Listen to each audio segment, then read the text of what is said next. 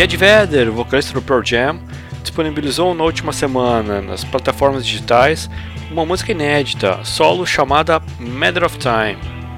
Essa canção foi mostrada na noite da última quarta-feira, no dia 18, dentro do evento Venture into Cures, que reuniu celebridades com o objetivo de chamar a atenção para epidermólise bolhosa, uma doença rara e incurável que provoca bolhas na pele. Essa música deve fazer parte do novo álbum solo de Ed Vedder e da trilha sonora do filme Flag Day, que nós já falamos aqui no episódio 5. Vai lá e dá uma conferida.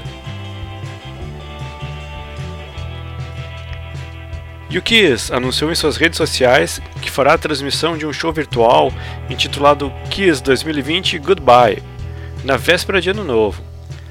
A banda promete uma apresentação com pirotecnia e efeitos visuais, que podem configurar o maior show live stream de todos os tempos, diretamente de Dubai, nos Emirados Árabes, com uma transmissão com mais de 50 câmeras e ângulos de 360 graus.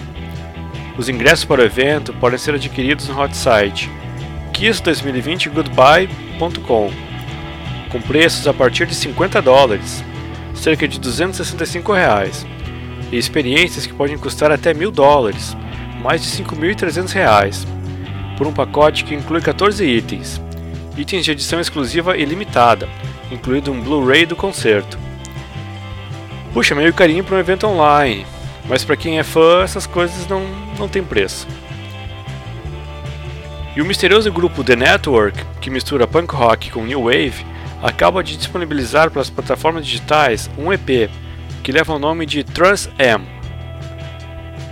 Na verdade, The Network sempre foram os caras do Green Day, que se apresentavam com máscaras.